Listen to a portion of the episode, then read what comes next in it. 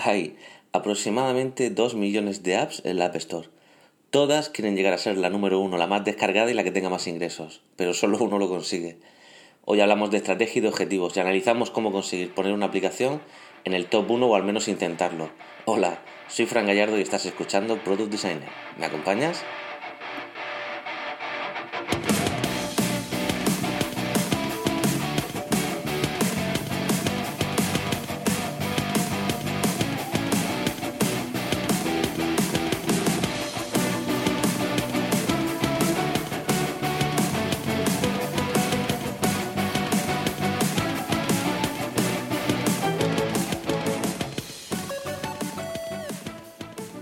Verdad es que ha pasado, ha pasado bastante tiempo desde el último programa de, Product Designer. Eh, pero mira, este año se han alineado los astros y voy a poder grabar, yo creo que casi una temporada completa. De hecho, para esta temporada eh, tengo más o menos previsto crear contenido de septiembre hasta junio, aproximadamente. En cuanto a temas y contenidos que quiero publicar, pues bueno, me gustaría hacer ciertos cambios eh, con respecto a los contenidos que publicaba en el pasado y quizá darle mayor peso a temas relacionados con creación de, productos digitales, ¿no? Para equilibrarlo un poco con todo el tema de adquisición de usuarios, de estrategia y un poquito de, no sé, para equilibrar un poco más la parte de diseño y de creación y artesanía, por así decir, que era un poco lo que más, lo que más me gusta, vamos. Eh, también quiero hablar mucho de diseño funcional, ¿no? Incluso de, oye, ¿por qué no? Eh, de temas de desarrollo, pero explicado para, para, diseñadores y gente que crea productos. Que yo creo que, que al final es un tema súper interesante enseñar programación a, gente que diseña es una pasada. Eh, es como, no sé, mm, ayudar a gente que ya de por sí es creativa a dar forma y convertir en realidad pues, productos digitales, como aplicaciones móviles o incluso aplicaciones web. Y es un tema que, lo cierto es que me interesa bastante y, de hecho era uno de los objetivos de crear este podcast. Pero bueno, al final el contenido ha ido por un sitio un poquito distinto, pero bueno, como os comento, la, idea es equilibrarlo en, esta temporada. En cuanto a la estructura y periodicidad del podcast, eh, bueno, me gustaría encontrar un equilibrio entre bueno, el coste de tiempo que, realmente consume crear un, podcast eh, y, bueno, y un poquito también el tiempo en el que se empieza a aburrir la audiencia, ¿no? Yo pienso que un podcast de más de 15 minutos con los temas que tratamos y que vamos a tratar yo creo que ya puede ser excesivo y que la gente se desconecte y, no se quede con, la idea. Así que bueno, eh, para mí eso, vamos a tratar de hacer episodios que, no sean demasiado densos, ¿no? 10-15 minutos y ajustar el tiempo también a mí me ayuda, pues bueno, para crear guiones que, verdaderamente vayan al grano y, contar lo que quiero contar en, cada episodio. En cuanto a la periodicidad, bueno, yo quiero hacer un podcast cada dos semanas, un podcast quincenal, ¿vale? Y que salga... Eh, Mm, en principio quiero que salga el viernes, pero en función de cómo vayan los resultados de audiencia y demás, quizá lo cambie al jueves, que creo que es un día más idóneo para este tipo de contenido que no el viernes. Pero bueno, lo iremos probando y ya os, comento, voy a empezar los viernes y si veo que, que, es mejorable el, tema de, audiencia, lo moveré al jueves a ver qué tal. Y, y bueno, en cuanto a los objetivos para esta temporada, bueno, por un lado me gustaría aumentar la audiencia, que ahora mismo está en una media de 1.500 oyentes, que, es una cifra que, me parece increíble. Y, de hecho quiero aprovechar para, agradeceros de verdad a, los que estáis allí escuchando. pero bueno, mm, a ver si consigo llegar en esta temporada de los 1.500 a, a, los 2.000 oyentes ¿no? por episodio. Sé que va a ser difícil, pero creo que con una acertada elección de temas y, con la regularidad que se merece tanto el podcast como vosotros, yo creo que lo podemos conseguir. Y por otro lado, también otro objetivo que tengo para esta temporada es el intentar aumentar el, número de reseñas, ya que como sabéis, bueno, la, la reseña, las valoraciones positivas son uno de los factores que ayudan a posicionar en, en iTunes para podcast. Y bueno, eh, si conseguimos, ahora mismo tengo, creo que son unas 30, a ver, son 34 reseñas a día de hoy. Bueno, pues el objetivo mínimo que es 50, ¿no? De aquí a junio. Eh, a ver, bueno, a ver qué, a ver qué cantidad de, reseñas conseguimos y bueno, ya en junio haremos balance y veremos si hemos si he cumplido objetivos o, o no. Otra novedad importante para esta temporada es que Product Designer, este podcast, va a tener un hermano pequeño de hecho, es un podcast que lleva mucho tiempo queriendo lanzar y, que ya tiene varios episodios preparados, grabados y todo. Pero bueno, que mm, ya os iré comentando. Espero que en el programa de dentro de dos semanas ya os pueda anunciar algo más firme incluso que os podáis suscribir ya al feed del podcast por si, os interesa. Si os interesan los temas de este que tratamos aquí en, en Product Designer, yo estoy casi seguro que os va a gustar mucho el, podcast hermano que, que va a tener. Pero bueno, ya está bien de presentaciones y vamos a comenzar ya con lo que es el tema de hoy y nosotros, que cómo llegar a ser top 1 en la Store el día en el que lanzas una.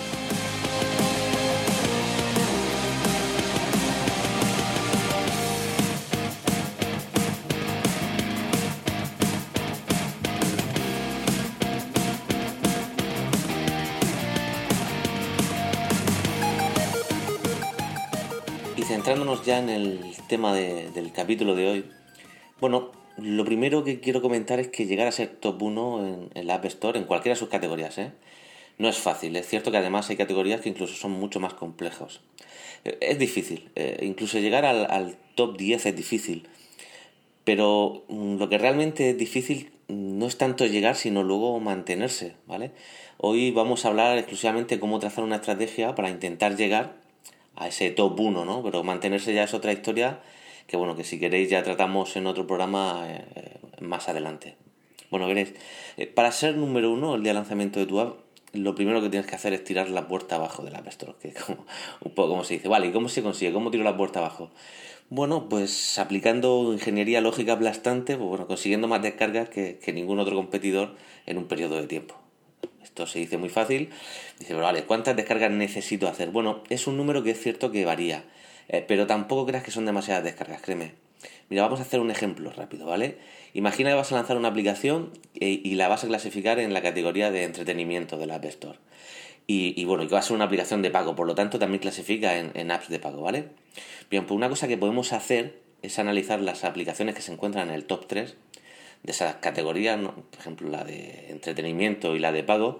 Por ejemplo, hoy, que hoy es jueves 13 de septiembre, que es el día en el que estoy grabando, eh, mira, las apps que se encuentran en el top 3 de la categoría de, apps de pago en España son Afterlight 2, que es una aplicación de fotografía, y Forest by Skid Tech, eh, y bueno, y Tráfico uh, No Pro, ¿vale? Que es un detector de radares.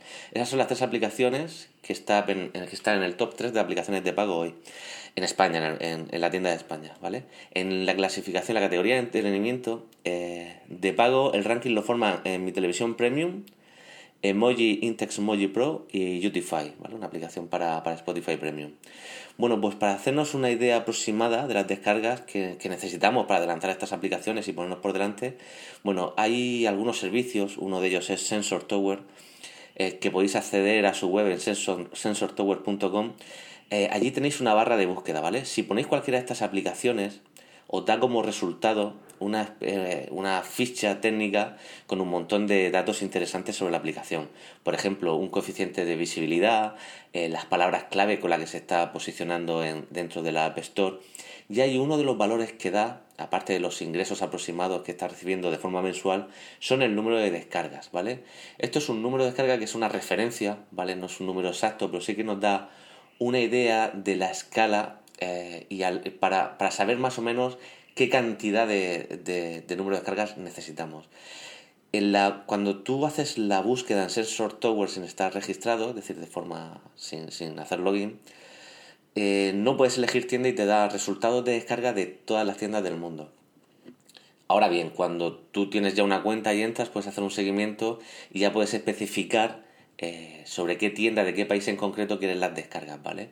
Y ahí sí que afina un poquito más los, resultados, incluso puedes ver el histórico del ranking, cómo ha ido evolucionando y demás.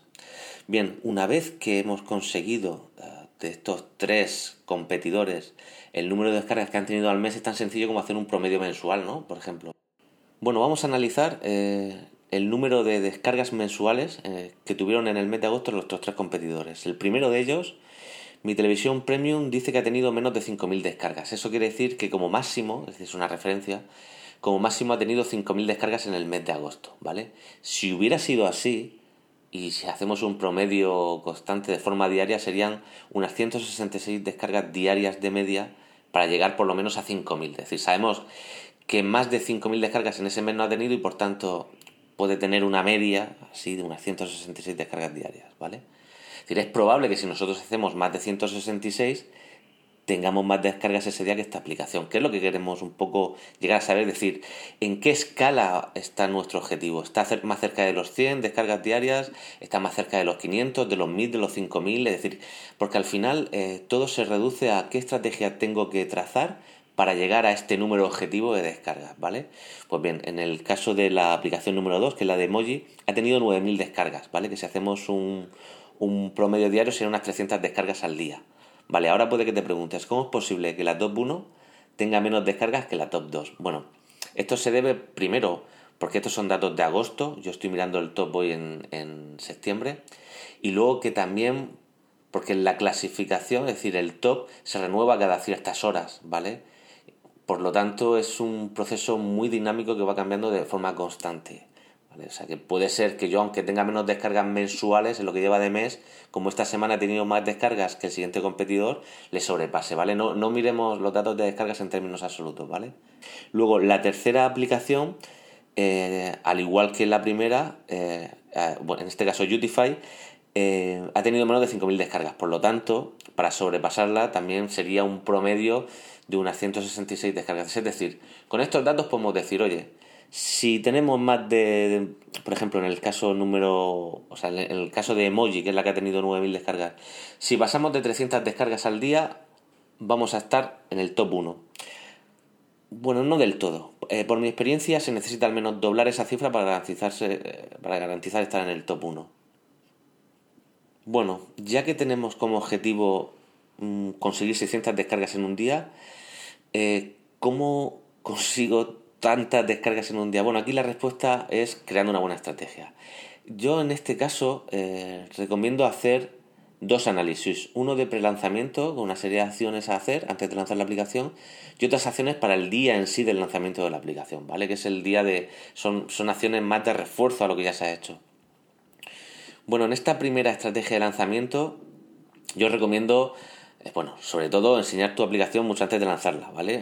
Yo lo que haría sería una demo cuyo objetivo tiene, es la de conseguir una audiencia que sea afín a, tu producto, ¿vale? Porque el crear un proceso de demo no solo te ayuda a mejorar tu aplicación gracias al feedback, sino que te ayuda a que esos usuarios que han estado ayudándote a mejorar la aplicación conecten de forma emocional con tu producto. Y no solo serán los primeros en descargar tu aplicación cuando la lances, sino que además serán un poco portavoces de, de tu aplicación, la recomendarán a más gente y, harán que ese primer día sea mucho más fácil llegar al objetivo. Otra acción muy importante de prelanzamiento es hacer una buena landing de producto donde visitantes eh, se puedan apuntar a tu, a tu programa de, de, demo, ¿vale? Este programa de prueba.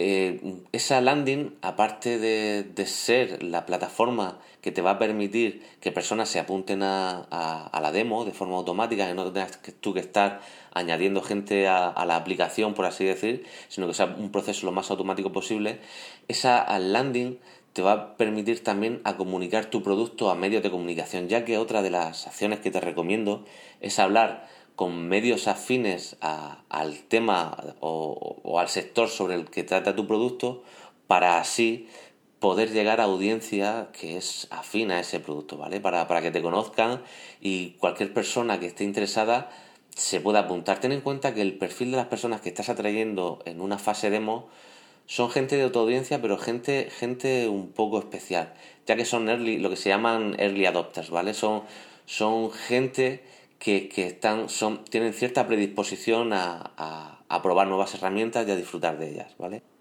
Luego es muy importante que si tu producto, por ejemplo, como cuando nosotros sacamos Ucast, que llegó a ser top 1, eh, al ser un podcaster, al ser una herramienta para escuchar podcasts, el medio idóneo para promocionarla eran los podcasts. Por eso salimos en, en el podcast de marketing online de Joan Boluda, en promo podcast de Milka, es decir, elegimos podcasts que tenían mucha audiencia para llegar a, la mayor cantidad de gente posible para que se apuntaran a la beta y nos pudieran dar un poquito ideas sobre el producto e ir consiguiendo ya también un poco de afinidad para cuando fuera el lanzamiento tener el mayor número de descargas posibles. Vale, ¿cuánto dura esta fase de prelanzamiento? Hombre, depende. Recuerda que tenemos como objetivo el intentar llegar a las 600 descargas, ¿vale?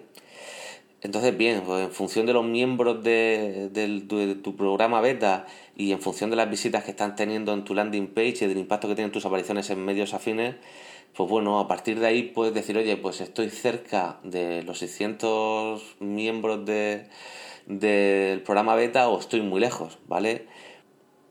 Vale, ¿cuántos beta testers necesitas para tener 600 descargas el día de lanzamiento? Bueno, también depende, ya no solo de, ojo, ya no solo del número total de, beta testers que tienes, sino de la, del uso que hacen esos beta testers de tu aplicación. Es decir, de nada te vale tener 10.000 eh, beta testers si realmente la están utilizando 100. Es decir, lo más probable es que esos 100 o parte de esos 100 sean los que al final descarguen tu aplicación el día del lanzamiento en lugar de los 10.000, ¿vale? Con lo cual ahí tenemos que tener un poco presente que si no llegamos a ese objetivo que hemos trazado de 600 descargas el día del lanzamiento, pues bueno, ir compaginando un poquito con otras acciones, ya sea de tráfico pagado o de, o de reviews de aplicaciones en medios especiales, sea tipo Apple Esfera, Fuck Mac, eh, Apple 5x1 y demás, para intentar llegar a, a tener esa audiencia necesaria para conseguir 600 descargas. Que luego ya sabéis que una cosa es la audiencia y otra es la conversión, es decir, eh, llevando 600 personas a la página de descarga de nuestra aplicación el día del lanzamiento, no vamos a conseguir 600 descargas, sino necesitamos llevar muchas más de 600 personas para conseguir ese número mágico que estamos buscando de conseguir 600 descargas en, en 24 horas. Sobre las campañas de pago, bueno, depende, o sea, no, no estoy diciendo que aquí inviertas eh, una cantidad de dinero no, no hace falta, no hace falta hacer campañas muy caras, simplemente hacer campañas de 30, 40 euros, ¿no? De 2, 3, 4, 5 días, que sobre todo, ojo, te van a venir muy bien para, para ir conociendo esa audiencia, ¿no? Para ir teniendo datos de, de cómo, cómo actúa la audiencia a la que tú estás segmentando y le estás lanzando esos anuncios para ver si descargan en mayor o menor medida, para ver qué porcentaje de conversión tienes. Porque todos esos datos te van a servir luego para cuando quieras mantenerte en, eh, un buen ranking y, consigas descargas, destinar dinero de esos ingresos que tienes a campañas y tengas datos para saber, oye, sé que tengo que invertir esta cantidad de dinero para conseguir esta cantidad de descargas, que es un dato muy valioso y del cual depende un poquito el éxito a medio y largo plazo de, tu aplicación, ¿no? Sobre todo la rentabilidad, si ya no el éxito, ¿vale?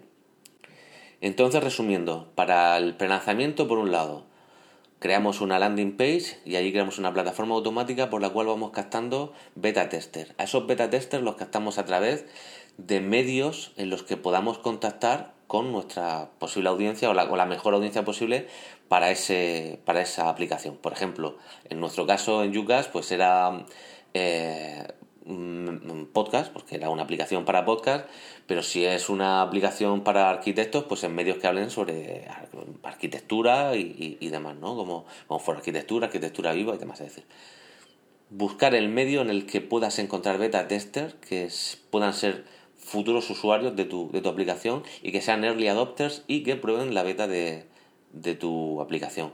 También empezar a, empezar a, contactar con, con medios de, de aplicaciones tipo Apple Esfera y demás para intentar que te hagan en review de, de, la aplicación y que den a conocer a sus lectores pues las bondades de tu aplicación y, y demás. Algo importante es que en esta fase, en función de, de la cantidad de adquisiciones de, beta testers que tengas, vayas planteando ya una fecha de salida. Em, el tema de la fecha de lanzamiento es un tema complejo y, y que realmente no tenemos que tomarlo a la ligera. Eh, eh, por, ejemplo, yo sé, es importante que no coincida con un evento especial tipo Día del Libro, eh, un evento especial de Apple, como fue hace, hace apenas unas horas, el lanzamiento de una app importante que tenga una actualización, por ejemplo, si te sale un nuevo Things, un nuevo New Focus y tú estás en esa categoría, pues intenta, si sabes la fecha de cuando lanzan, intenta no coincidir ni estar cerca ni próximo a esa fecha de lanzamiento de, de esa actualización de esas aplicaciones tan grandes porque es que te vas a ver eclipsado y, vas a tener menor visibilidad, ¿vale? En cuanto a qué día de la semana elegir, hombre, yo aconsejo que no sea fin de semana, ¿vale? Porque históricamente, bueno, para, excepto a no ser que sea un juego, ojo, pero aplicaciones que son generalistas yo no aconsejo hacerlas en, fines de semana. Eh, el mejor día que ha funcionado en aplicaciones no generalistas, por lo menos hablo de mi experiencia, es el viernes. Pero no, no tomes esto que te estoy diciendo como, como algo que es así y es verdadero, sino que simplemente a mí me ha funcionado mejor eh, ese día de la semana para, lanzar. Lo que sí que es importante es que una vez que decida fecha de lanzamiento, esa fecha es inamovible, es sagrada. Eh, bajo ningún concepto se puede mm, retrasar. No es que me da un error la aplicación. No, o sea, no, no vale. ¿Por qué? Porque es que arruinan la estrategia. Tú ten en cuenta que ahora para fecha de lanzamiento tenemos que hacer una, serie de acciones que tienen que estar perfectamente sincronizadas para que ayuden a a ese tirar la puerta abajo del App Store que necesitamos. Es decir, llevamos seguramente meses trabajando en un programa de adquisición de beta tester para el programa beta para llegar a este día y conseguir más de 600 eh, descargas ese día. No podemos fallar, ¿vale? O sea, pase lo que pase, de verdad, no podemos fallar. Vale, para ese día eh, tendréis que, haber eh, anunciado a los medios, si es posible los que habéis salido, de que la aplicación va a salir y facilitarles sobre todo eh, a estos medios eh, un, lo que se llama un press kit, ¿vale? Que son, es una, carpeta donde tienen toda la documentación, tanto gráfica como documental, que ellos necesitan para poder redactar el contenido de sus noticias. Por ejemplo, screenshots de, de la de la aplicación, cómo funciona, facilitarles cuentas por si ellos tienen que hacer login para probar la aplicación, los iconos, la historia que hay detrás de la aplicación, datos vuestros personales y técnicos, todo lo que ellos puedan necesitar, facilitárselo y dejárselo a mano para que ellos sean mucho, para que ellos sean mucho más cómodo el poder realizar su tarea de, informar a sus oyentes y de paso ayudarte a ti a conseguir eh, el objetivo que estamos buscando. También puede ser bastante interesante el preparar un número de promocodes para que los medios que te vayan a promocionar pues bueno, puedan regalarlos, sortearlos entre sus, sus usuarios o sus lectores, ¿no? De esa forma le agradeces también un poco al medio su soporte, ¿no? Y su ayuda. Y además, si así consiguen más descargas de la aplicación, pues genial.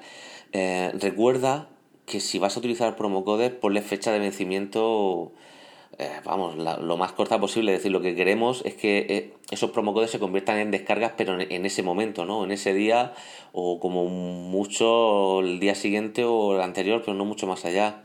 Y también ayúdate ese día, si es necesario, de, de campaña, ¿vale? De anuncios de pago, tanto en, en, la, en la plataforma de anuncios de Apple como en, en Google AdWords, en Facebook donde puedas, ¿vale? Si ya has hecho durante la fase de, de beta, si ya has hecho campañas y tienes datos eh, que te ayuden a, hacer la campaña más efectiva, pues mejor que mejor. Y si no, pues bueno, mm, tendremos que jugárnosla a lo que calop, jugárnosla un poco a una carta, ¿no? Puede que hagamos una campaña que tampoco tenga mucho, mucho éxito, ¿vale? Porque ir a ciegas al hacer una campaña no, no suele salir muy bien. Yo por eso recomiendo en la fase beta hacer, no sé, cuatro o cinco campañas de 30 40 euros donde, donde podamos probar y, ver que realmente la audiencia a la que estamos atrayendo es la correcta, ¿vale? Que es la que más se descargue la aplicación o que más use la aplicación.